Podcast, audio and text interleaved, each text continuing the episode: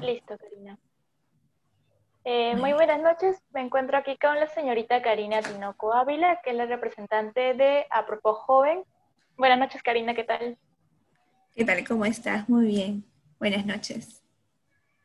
Justamente Karina nos va a hablar un poco más de cómo es que la pandemia ha afectado a ciertas minorías, como es la población vulnerable. Pero primero quiero hacerte una pregunta, Karina, es ¿qué te llevó a trabajar con las poblaciones vulnerables? Bueno, eh, de hecho, cuando yo estaba estudiando en la universidad, tuve contacto con, a través del trabajo comunitario que realizaba, con varios espacios, especialmente eh, tuve, me recuerdo mucho, una, una clase que me llevaba a hacer prácticas en un hospital y que nos pedían un récord en el cual teníamos que hacer cirugías y extraer, porque yo soy odontóloga de profesión, extraíamos dientes y nos contabilizaban la cantidad de dientes. Entonces, eh, sí, pero me tocó hacer mis prácticas en el Hospital Almenara.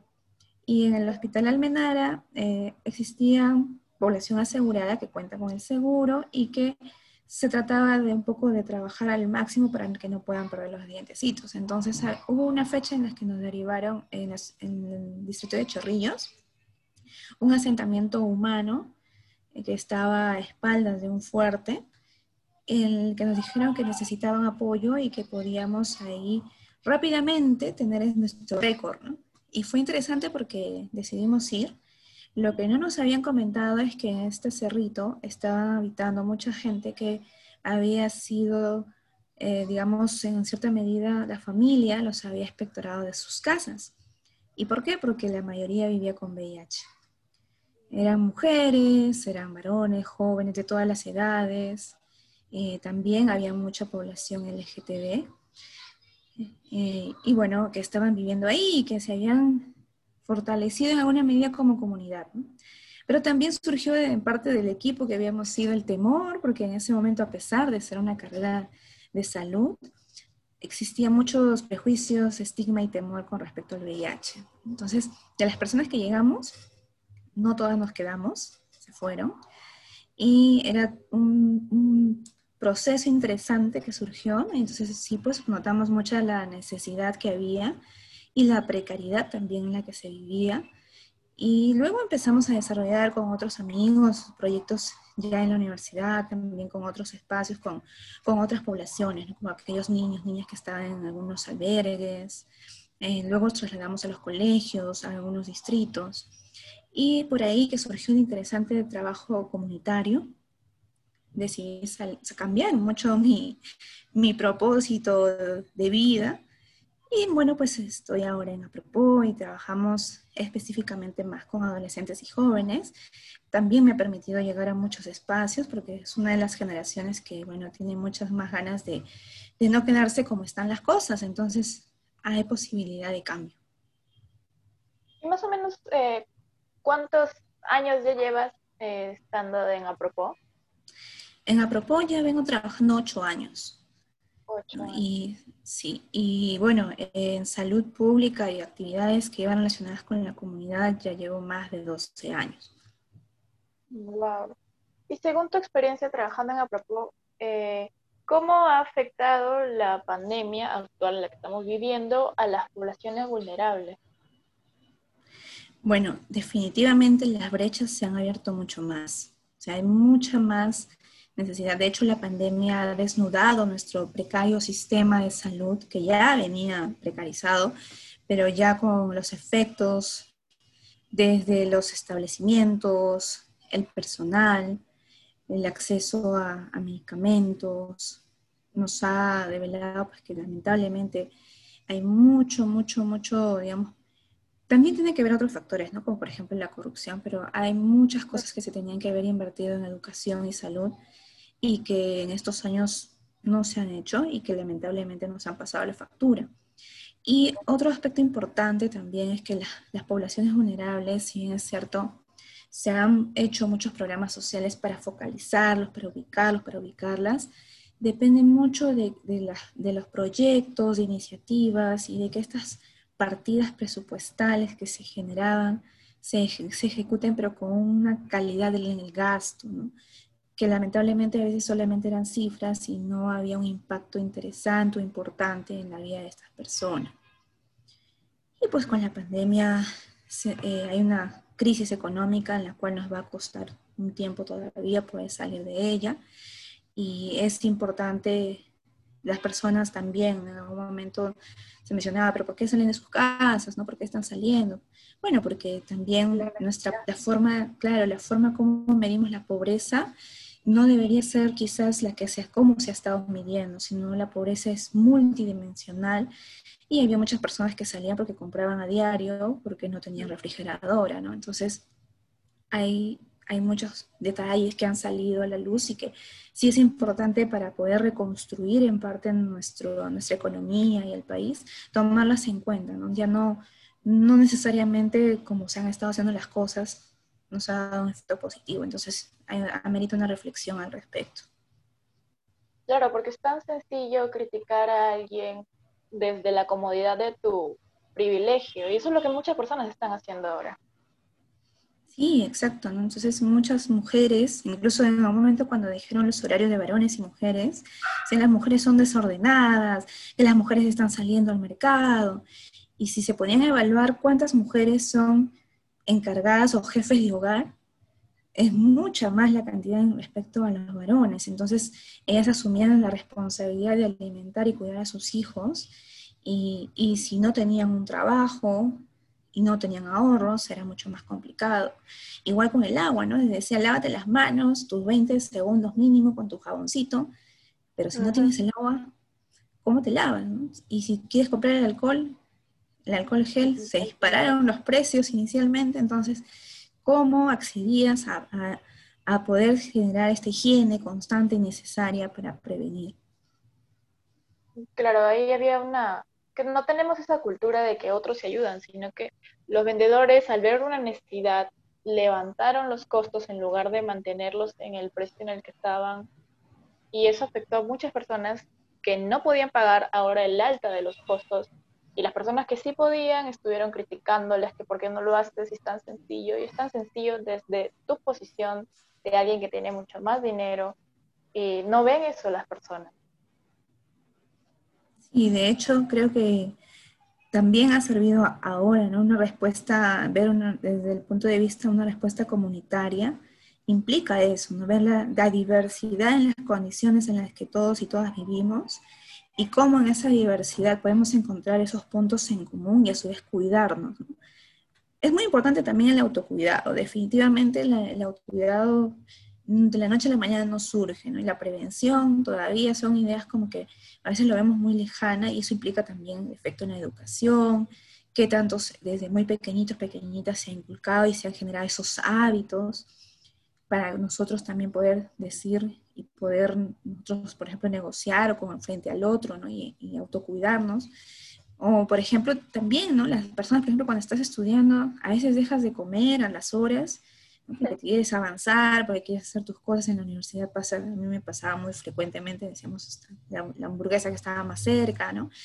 Pero en realidad estás ahí atentando con tu propio autocuidado. Y eso, imagínate en algo que de repente es muy digamos, muy cotidiano, pero que no implicaba una situación de enfermedad inmediata. Pero ahora con la, con la pandemia, el autocuidado se, digamos, no se está tomando en cuenta, pero eso que, por ejemplo, hemos visto el caso en Los Olivos de, este, de esta discoteca, que con todas las normas existían muchas personas, pero que también eso no es que, ah, también juzgaron, uy, pero que hicieron la fiesta, pero que se fueron pero también implica cuánto estas personas trabajaron el concepto de prevención y de autocuidado. Y si no ha sido cultivado desde muy pequeños o pequeñas, es muy difícil que con mensajes en menos de dos meses les puedas tú inculcar un hábito a una persona que de repente no lo ha contemplado y que tampoco todo no es su responsabilidad, ¿no? Acá hablamos mucho de las corresponsabilidades el Estado sí está la responsabilidad de asegurar y de garantizar los derechos como educación, como salud, pero también no solamente es el Estado, también es la empresa privada, los medios de comunicación, las familias. Entonces, el enfoque comunitario va apuntalando eso, ¿no? que las personas puedan formar entornos y redes en las que se puedan ayudar a repensar un poco cómo están llevando sus vidas, qué hábitos sí, qué hábitos no, y los modelos también que tenemos. Justamente hablando de eso, eh, en, en tu opinión, ¿cuál crees que ha sido la población más afectada por la pandemia? Bueno, en el caso habría que ver mucho, porque puedo, puedo hablar de varias. Por ejemplo, en nuestro país, las, las, zonas rurales y en las zonas, las comunidades nativas indígenas son las que actualmente, las donde no había ningún establecimiento cerca y llegó la pandemia, lamentablemente ha cobrado mucho más dolor y, vida. Pero también en, nuestras ciudades, la, condición de pobreza en una ciudad es mucho más difícil sobrellevarla. Una, una, pobreza urbana es bastante dramática y eso nos representa, por ejemplo, los asentamientos humanos. Y en estos asentamientos humanos también existen, por ejemplo, dentro de la población LGTBIQ más, la población más afectada son las mujeres trans. O sea, dentro de toda esta comunidad, las mujeres trans, muchas de ellas que se dedicaban al trabajo sexual y muchas de ellas que ya habían sido expectoradas y que viven en espacios bastante reducidos y hacinados, por ejemplo, en el centro de Lima, ¿no? Puedes encontrar algunas quintas y en una habitación de menos de 5 metros cuadrados pueden vivir tres o cuatro mujeres trans que han sido espectoradas de la familia y que entre ellas hacían y se organizaban para que puedan comer, para que puedan comprar el agua, para tener los, los servicios. Sin embargo, con la inmovilización ya no tenían el principal sustento que era su trabajo, en este caso el trabajo sexual, y tenían que tener todos los elementos de seguridad. Entonces, muchas de las mujeres trans en, zonas, por ejemplo, Lima Centro, Lima Sur, se unieron y empezaron a hacer lo, común de nuestras ollas comunes, ¿no? Nuestros comedores, de los comedores populares también empezaron a hacer colecta. Muchos eh, utilizaron las redes sociales para poder generar eh, donaciones a cuentas bancarias, para que puedan entre ellos y ellas compartir y tener los alimentos, al menos un plato de comida al día. Entonces, sí, eh, de todas maneras han sido muy afectadas dentro de toda la población LGTBIQ+. Y bueno, también las personas que estaban en situación de calle y adultos mayores. Definitivamente las mujeres adultas mayores que se dedicaban a hacer un tipo de trabajo ambulante ya no lo podían hacer. Entonces también algunas iniciativas, como por ejemplo lo que pasó en la plaza de, de, de Toros de Hacho, que la transformaron en la Casa para Todos. Pero definitivamente no todas las personas ingresaron también a ese espacio. Entonces se han dado este, iniciativas por distritos, en algunas movilizaciones tipo refugios. Y en las zonas más periféricas, las ollas comunes han sido la, digamos, como la respuesta ante la, la, crisis económica y he conocido algunos casos, por ejemplo, que un comedor que alimentaba a más de 250 personas por día y que las mujeres ahí tomaron mucho la batuta, ¿no? De organizarse, de preparar, de generar toda una movilización para recaudar fondos, porque no es suficiente con lo que tenían. De hecho, muchos de los comedores que tienen subvención con un porcentaje para algunas cosas desde los gobiernos locales, también pararon. Entonces, todo, todo un tema de entre marzo, abril, que no, no estaban atendiendo y mucha gente también se complicaba porque definitivamente, si tu defensa no está bien, la enfermedad puede complicarse. Entonces, la alimentación es una determinante muy, muy importante para la salud. Justamente eh, mencionaste a las mujeres y en abril salió un informe que eh, el embarazo adolescente aumentó en un 12%. ¿A qué crees que se debe esta problemática o qué deberíamos hacer? ¿Deberíamos nosotros mismos eh, buscar soluciones o dejárselo al Estado o a organizaciones privadas para que ellos solucionen esta problemática? De hecho, es muy importante que asumamos todos y todas un, rol, y un rol activo.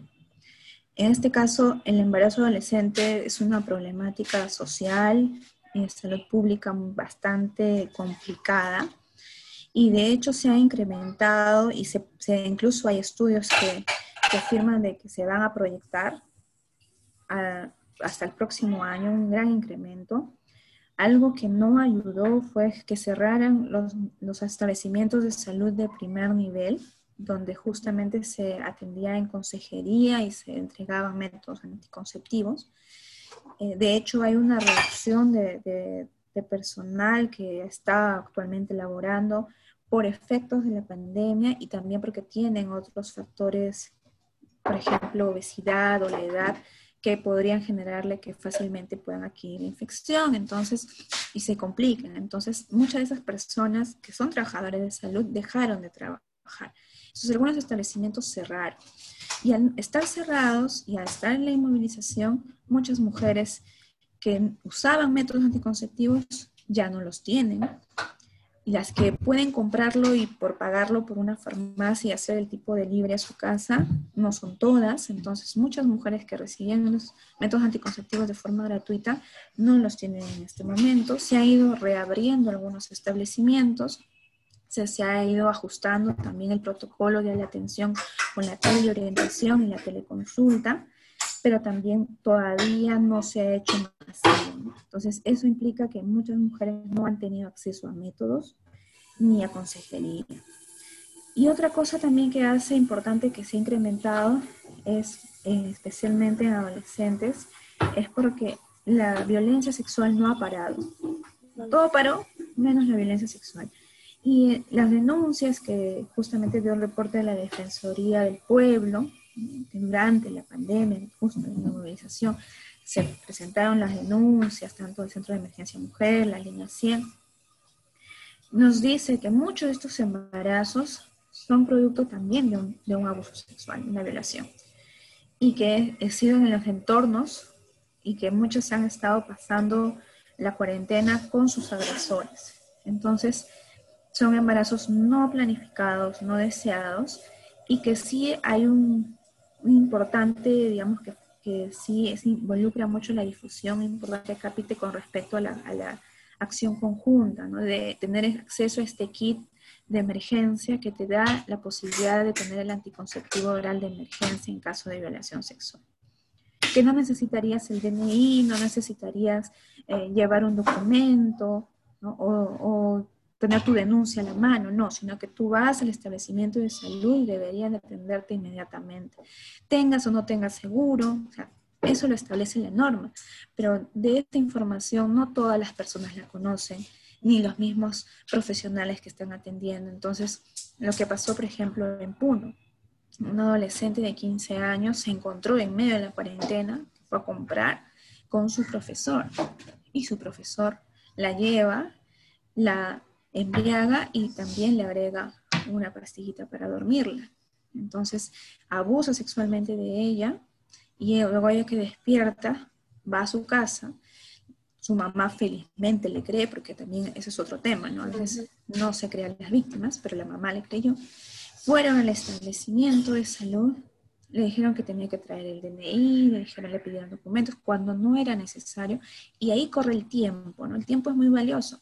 El anticonceptivo oral de emergencia tiene que ser tomado dos, 72 horas mínimas. La OMS menciona que hasta el quinto día en caso de abuso sexual, que se puede tomar y hay efectividad, pero sí es importante que, que, se le dé la información. Y si ya no le dieron la información y, y luego no le dieron el kit tampoco, y luego de unas semanas se está con la noticia de que está embarazada. Entonces, con todas las circunstancias de haber pasado por el mismo acto del abuso, de la violación sexual. Tener un, bebé luego de acá unos, meses, o sea, es para la persona muy complicada.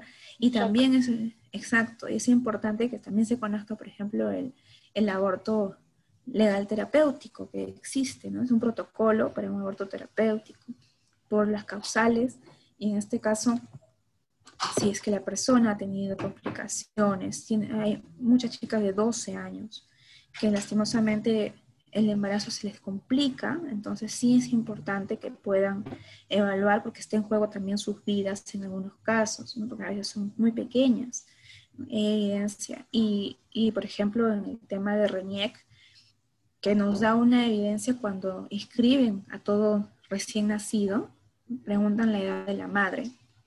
Y RENIEC hace unos años, en 2015, cuando no coincidían mucho nuestras estadísticas nacionales, y ellos manifiestan una cantidad de recién nacidos en la madre era adolescente menor de 14 años, que dicho sea de paso, todo embarazo en una persona menor de 14 años es producto de una violación sexual y está penado. Y los papás eran muy mayores, ¿no? Cuando hicieron la inscripción. Entonces, eso nos decía, pues, uy, ¿qué pasó aquí? ¿no? nadie dijo nada y cómo pasó, si tuvo o no controles prenatales. Entonces, digamos, como que se llevó, qué pasó en el colegio, lo sabían, no lo sabían. Entonces hay muchos espacios previos en los cuales pudieron haber dado las alertas.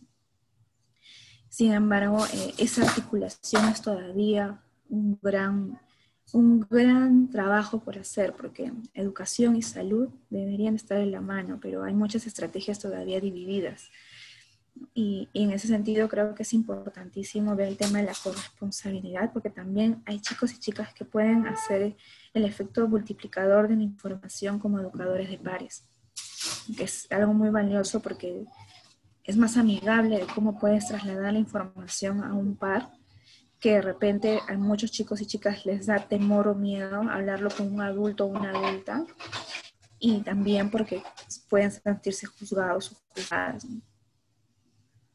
Claro, y justamente cuando salió la noticia de que habían aumentado los embarazos, eh, uno veía en Facebook los comentarios y decían, ay, que por qué abren las piernas, que por qué no se cuidan, no ves que están en pandemia y aún así piensan en tener hijos. Y nadie se metía, nadie se tomaba el tiempo de meterse a la nota y leer las verdaderas causas que mencionas, que están encerradas con su abusador, que no acceden a los métodos, o en algunos casos eh, personas que no tenían ni siquiera eh, el acceso a los métodos antes de la pandemia, ahora tampoco los tienen. Y nadie, o sea, solamente la gente se encargaba de juzgar. Igual pasó cuando fue lo del pico y género, que un día sí pueden salir las mujeres, otro día pueden salir los hombres, y la población LGTB se vio súper afectada por eso, porque no hubo un eh, una capacitación para los policías, que eran los que te pedían el DNI.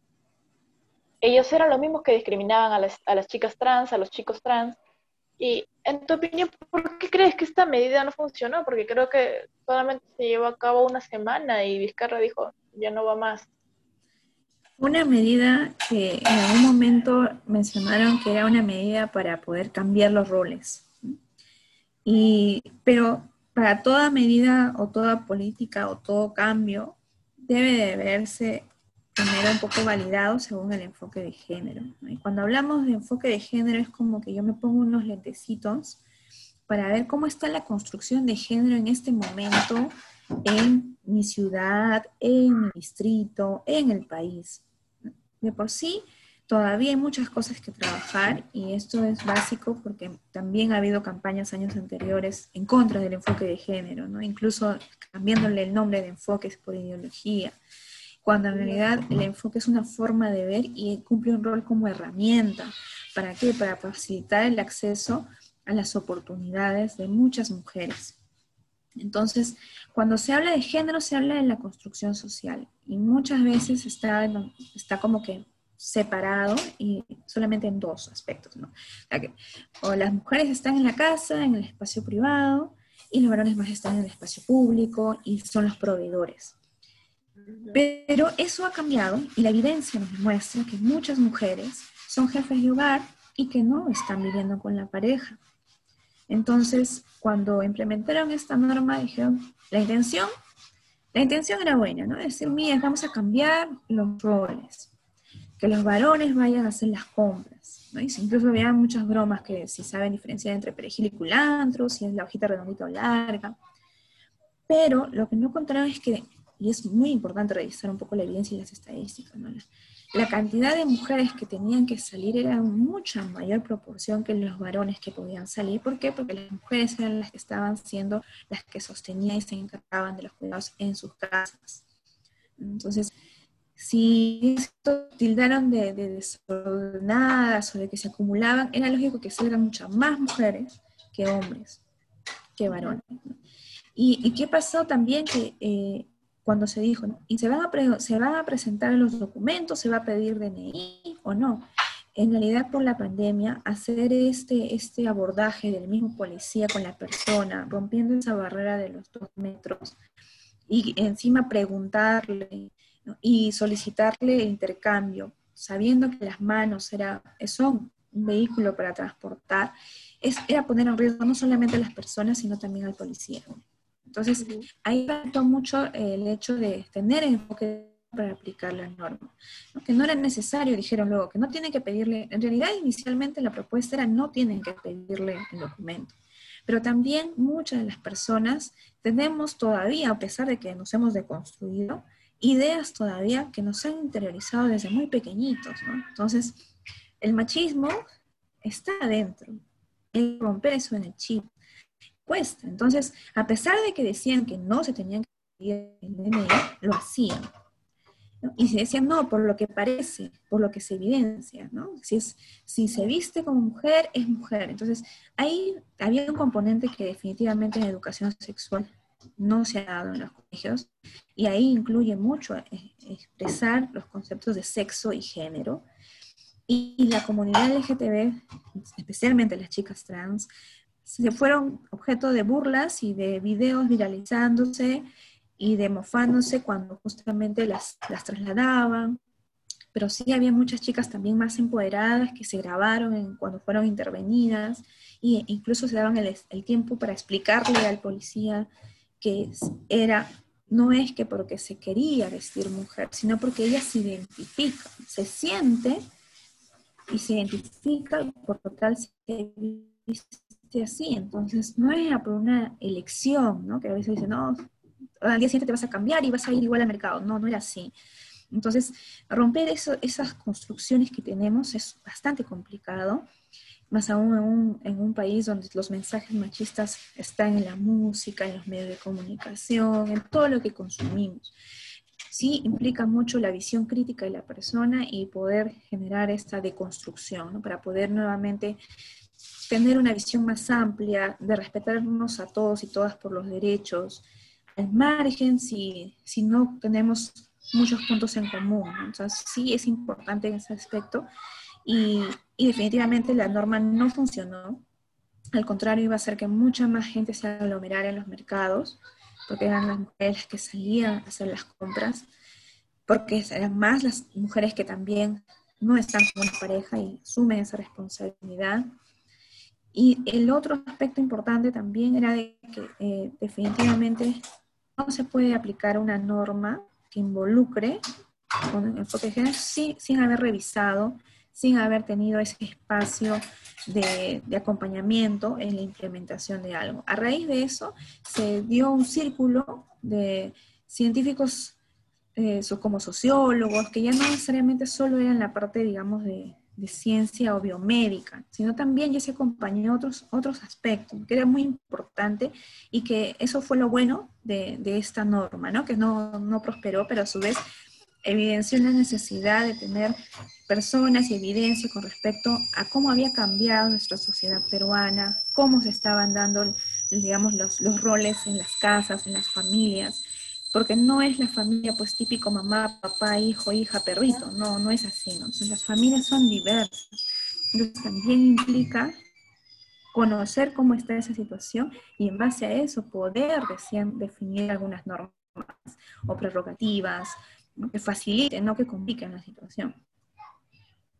Claro, esta pandemia ha afectado en sobremanera, creo que también a la población LGTB, que ha tenido que hacer su, su marcha virtual, una marcha que en años posteriores ha tenido bastante, no, perdón, años anteriores ha tenido bastante público y este año no fue tanto, la prensa tampoco ayudó a rebotarlo, Eh, además de eso, ¿cómo afectó a la población LGTB? Ya sabemos que el pico y género fue uno de los factores, pero ¿qué más afectó? ¿La población que tenía VIH eh, alcanzó, sigue con sus tratamientos o por esta pandemia tampoco han podido seguir con su tratamiento? De hecho, antes de la pandemia, el acceso al tratamiento era bastante complicado por el tema de la distribución. En muchas de las regiones, eh, lamentablemente, se tenían planificado. De hecho, las personas que viven con VIH y que una vez que empiezan a tomar un tratamiento, hay distintos esquemas, pero sí son pastillas que se toman con bastante periodicidad, es decir, tienen que tomarse todos los días a una determinada hora. Y si te dan la receta y te la entregan para un mes, tú vas, recoges y continúas ese mes, pero si se te acaba y tú vas nuevamente y no te entregan, va a haber un periodo en el cual no vas a tomar y lógicamente, definitivamente tu carga viral va a crecer. Si ya sin pandemia ocurría desabastecimiento, es decir, no llegaban los medicamentos a varios hospitales, y, cuando decimos hospitales, mm, te menciono que no son los, centros de salud o las postas, sino los hospitales grandes de cada región.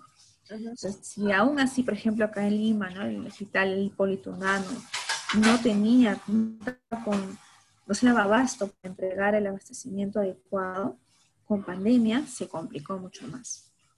Entonces, estas personas que cuando sube la carga viral, su sistema de defensa baja.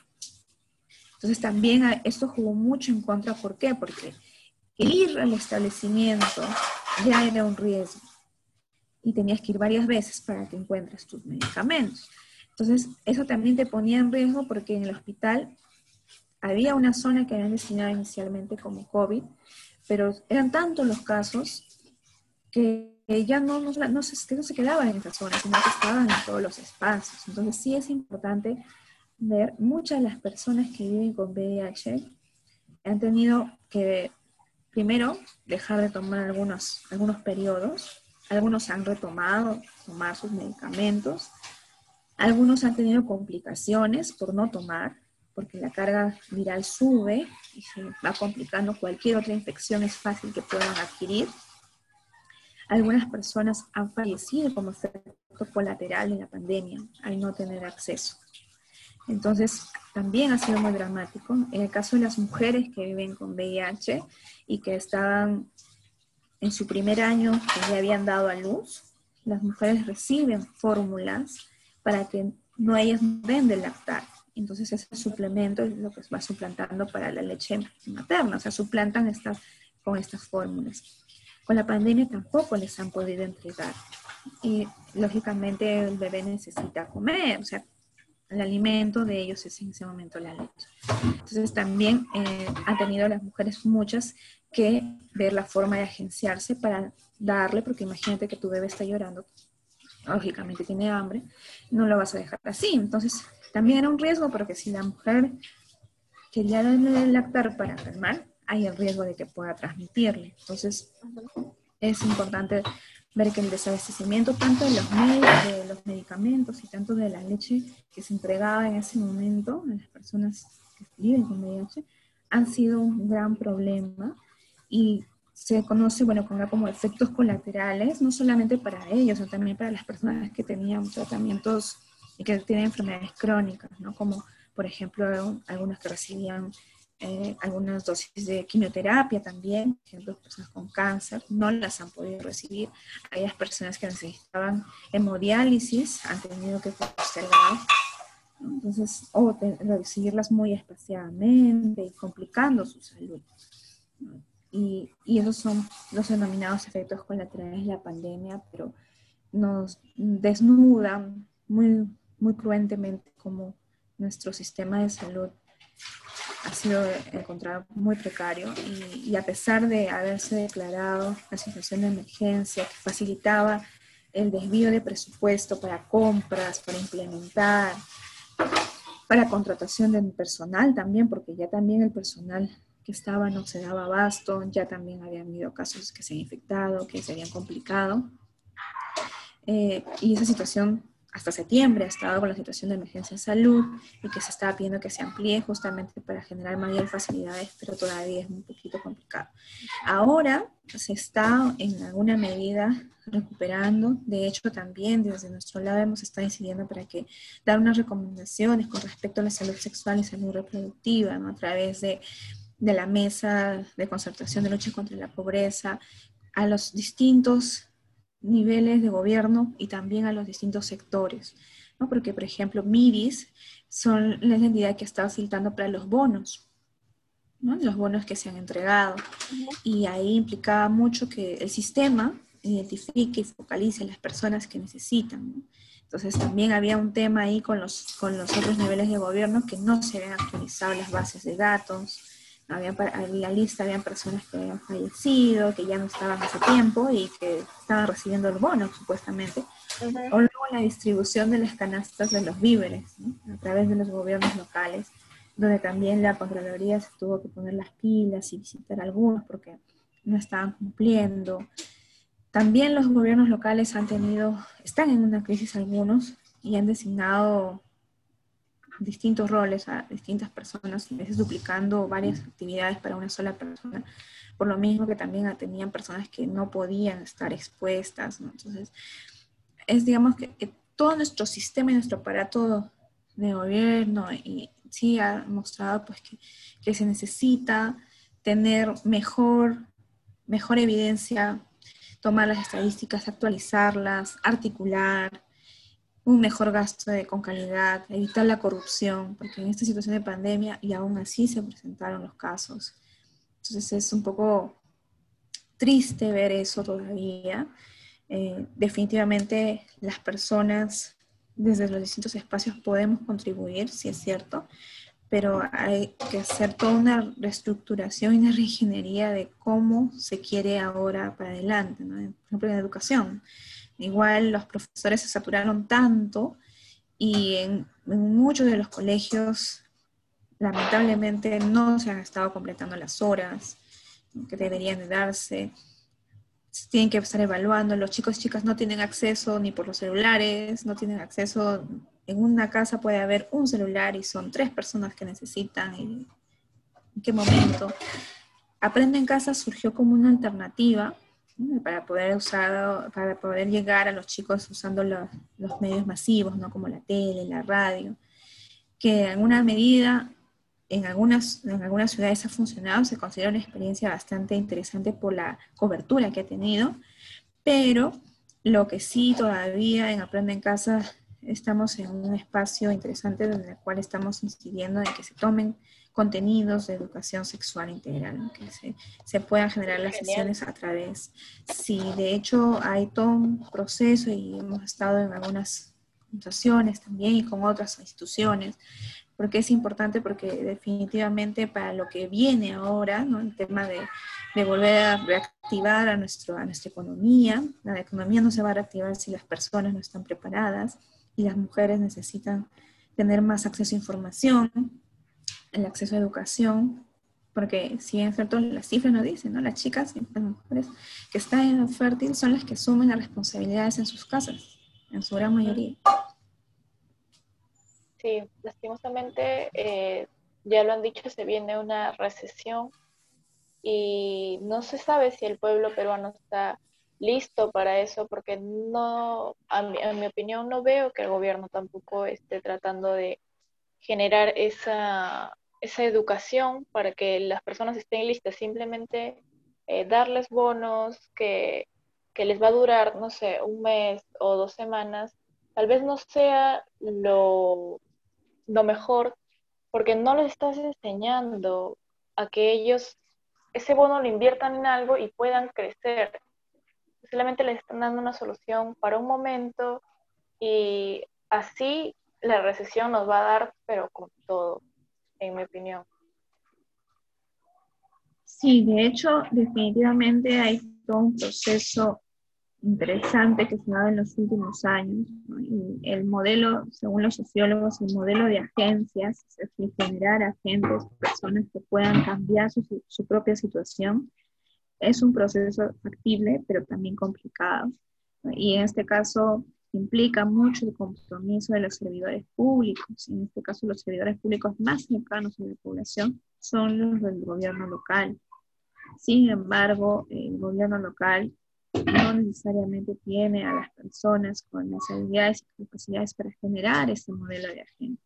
En salud, el Ministerio de Salud ha venido articulando estos últimos meses la estrategia de trabajar con las organizaciones comunitarias. Y es, es una de las labores que ya se venía haciendo desde la salud pública para promoción y prevención. O sea, trabajar con jóvenes para llegar a más jóvenes, trabajar con líderes del barrio de la junta vecinal o de seguridad ciudadana, para que estas personas, por el liderazgo que tienen en su área, puedan en alguna medida contribuir a informar rápidamente si hay casos si hay necesidad de alguna especie específica, ¿no? Es, y es, es algo que, que, hace muchos años, me acuerdo que hace más de 10 años era como que nuestro sueño utópico en muchas de las universidades, que se estado hablando sobre el acceso universal a la salud hace más de 10 años, y que recién formalmente en una ley sale el año pasado, digamos como que anticipando un poco lo que venía, ¿no? Y la idea es que de verdad se tangibilice Recuerdo en diciembre del 2019, el primero de diciembre que se Día Mundial de la Lucha contra el VIH-Sida, ya se había aprobado la norma, pero todavía no se implementaba completamente. Entonces, muchas de las personas que vivían con VIH ese día exigían que justamente pasen de frente a recibir, a ser acreedores del CIS. Escucho la huella de un gol, creo que metió un gol. en un partido, escucho la huella de un gol. Sí. de emoción, de emoción. Bueno, el, el, deporte es importante, por ejemplo, ¿no? Ayuda un poco a, mejorar las defensas, todas las defensas del cuerpo. Y con esta pandemia, muchos hemos subido de peso, por ejemplo, entonces hay que reactivar la actividad física y todo. Pero eh, en salud les hablaba hace muchos años del acceso universal a la salud y que era el sistema, el sistema debería de acceder a todos y todas en la medida de la proporción que puedan contribuir. O sea, si una persona trabajaba y tenía el sueldo mínimo, podía contribuir de una manera y tenía el mismo esquema de atención que una persona que, que tenía muchas empresas y que esa atención de calidad no se pierda. Bueno, ese es un utópico hace muchos años en la salud pública. Todavía se mantiene ya, aunque ahora, el primero de diciembre, muchas de las personas con VIH decían que deberían de haber pasado, porque no todos tenían CIS, y porque la modalidad que tenía el CIS como restricción era un poco que estuviese en pobreza o extrema pobreza. Entonces, eso ha ido cambiando. Es más, eh, para este año, ya con la pandemia, para las universidades se ha habilitado, hay ahora más de cinco modalidades de CIS para que puedan tener acceso y también los, los y las jóvenes. Empezando por las universidades estatales han empezado a empadronar nuevamente a muchos chicos, chicas, y luego lo van a amplificar para otras universidades. Porque también muchos de los chicos y chicas, lamentablemente en las universidades ha habido gran porcentaje de deserción. Y si no invertimos en educación y que nuestras nuevas generaciones tengan las habilidades y capacidades para enfrentar un mercado laboral tan competitivo, el proceso de recesión se va a complicar y se va a incrementar en tiempo. Entonces implica eso y porque definitivamente la persona que ha tenido consecuencias o secuelas, por ejemplo, de haber estado en cuidados intensivos, no es por COVID, no es que de la noche a la mañana sale y, e ingresa con ganas y fuerzas a, a, estudiar o a trabajar, no hay todo un proceso de recuperación y que implica para esa reactivación tiene que haber educación, tiene que haber salud en alguna medida garantizada para que se pueda concretar.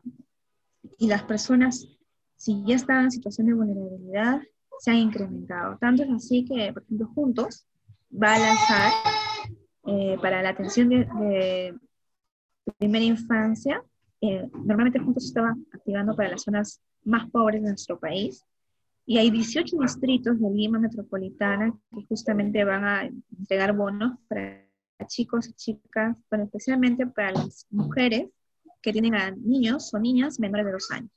Entonces, sí, eh, en alguna medida pensando, porque es nuestra primera infancia, ¿no? Son los, nuestros niños, niñas menores de cinco años, es como que, digamos, nuestras semillitas para el futuro. Hay un estudio que menciona que se invierten en, en esas primeras edades, el retorno cuando ya son jóvenes se quintuplica hasta se pone como siete veces más el efecto que puedes tener. ¿Por qué? Porque en esa edad los niños y niñas en nuestro país lamentablemente tenían uno de cada dos, o sea, la mitad, tenía anemia. Y, ah, y, era todo un tema y las políticas públicas iban orientadas a, a, una campaña masiva para prevenir la anemia. E incluso, pero eso ha hecho que en esta pandemia no todas las mamás puedan llevar a sus niños o niñas a sus controles, por ejemplo. Y muchas mamás, por, por, el temor justamente de adquirir una infección cuando están en el tránsito, en el trayecto o en el mismo establecimiento. Entonces, implica ahora un poco recuperar eso. Eh, este bono es justamente para incentivar a que las mamás, que su niño o niña reciban dos vacunas y puedan ser acreedores de este apoyo por un año. Y que lo han pensado justamente para las mamás que tienen bebés chiquiticos, menores de dos años y que y que en alguna medida, ¿por qué las mujeres prioritariamente? Porque las mujeres asumen muchas veces la maternidad y la responsabilidad de cuidar a sus hijos sin una pareja. Entonces cuenta mucho el distrito donde ellas tienen el DNI, el documento también es importante. en ese sentido, eh, estas personas que se les denomina situación de vulnerabilidad, ¿se pueden cambiar su situación? Sí, pero implica la articulación y el apoyo. ¿no?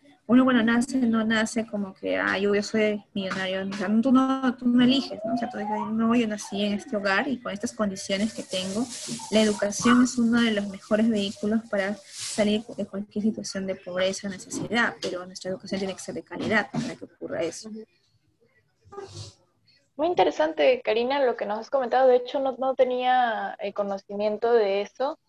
Eh, te agradezco mucho por la entrevista. Nuestra entrevista está súper rica en detalles, nos va a servir bastante a mí a mi grupo para tratar de hacer entender a la población que miren más allá de la piedrita que tienen en el ojo, porque las personas, como lo dije en un principio, es muy sencillo desde tu privilegio criticar a las demás, a las poblaciones que son vulnerables y decirles, pero cuídate, o pero no salgas, cuando tú tienes un refrigerador, tienes comida guardada, tienes métodos anticonceptivos a la mano y hay otras personas que no. Entonces, de verdad, muchas gracias por la entrevista, nos va a servir bastante y esperemos que poco a poco la situación de estas poblaciones cambie para bien, porque sabemos que les está afectando mucho hay personas muriendo debido a la falta de los tratamientos, de los métodos anticonceptivos, y es una, una problemática en la que debemos participar todos, no solamente dejárselo al Estado a las organizaciones, sino que el, el pueblo mismo también debe hacer algo para que esta problemática podamos solucionarla, pero para allá. Sí, de hecho implica tomar ese rol activo y parte de ese rol activo también son las personas como ustedes, jóvenes, que están de repente con las posibles condiciones de transmitir a otros pares y que los medios de comunicación, que ahora las redes sociales se han masificado más, entonces también es una forma interesante de poder llegar a más personas con, con mensajes y sobre todo a veces eh, cuando juzgamos, juzgamos mucho a, los actos, ¿no? Sí es importante tener un proceso de reflexión con respecto a la mejora continua, Y las prácticas que, por ejemplo, se materializan mucho en algún espacio, en algún tiempo, pueden reformularse. por ejemplo, ahí lleva mucho a la reinvención de los negocios, de los emprendimientos, de crear alternativas de compras, por ejemplo, para evitar contactos, de, de, cómo poder promover sus productos, de repente aquellas personas que tienen un poco de temor y han perdido el empleo y ahora qué hacen, Entonces, generar esa, esa, esa intención de voluntad de, y también habilidades para poder emprender, y, y es muy importante ahora porque con esta recesión económica tenemos que ver de todas las partes, ¿no? Entonces, las, las, personas que de repente podemos comprar o todavía tenemos un trabajo y tenemos un sueldo a fin de mes. Entonces, también generar esa, esa cultura del consumo de las personas o de los productos que puedan ser de repente hechos a mano o de los productos que son de nuestro país o de algunas regiones o que son producidos aquí. Entonces, eso también haría que flote poco a poco. Y definitivamente es un proceso, todavía no está perdido. Mientras hay vida, se puede reactivar la economía. Muchas gracias, Karina. Muchas gracias por estar con nosotros esta noche. Gracias. Gracias a ustedes.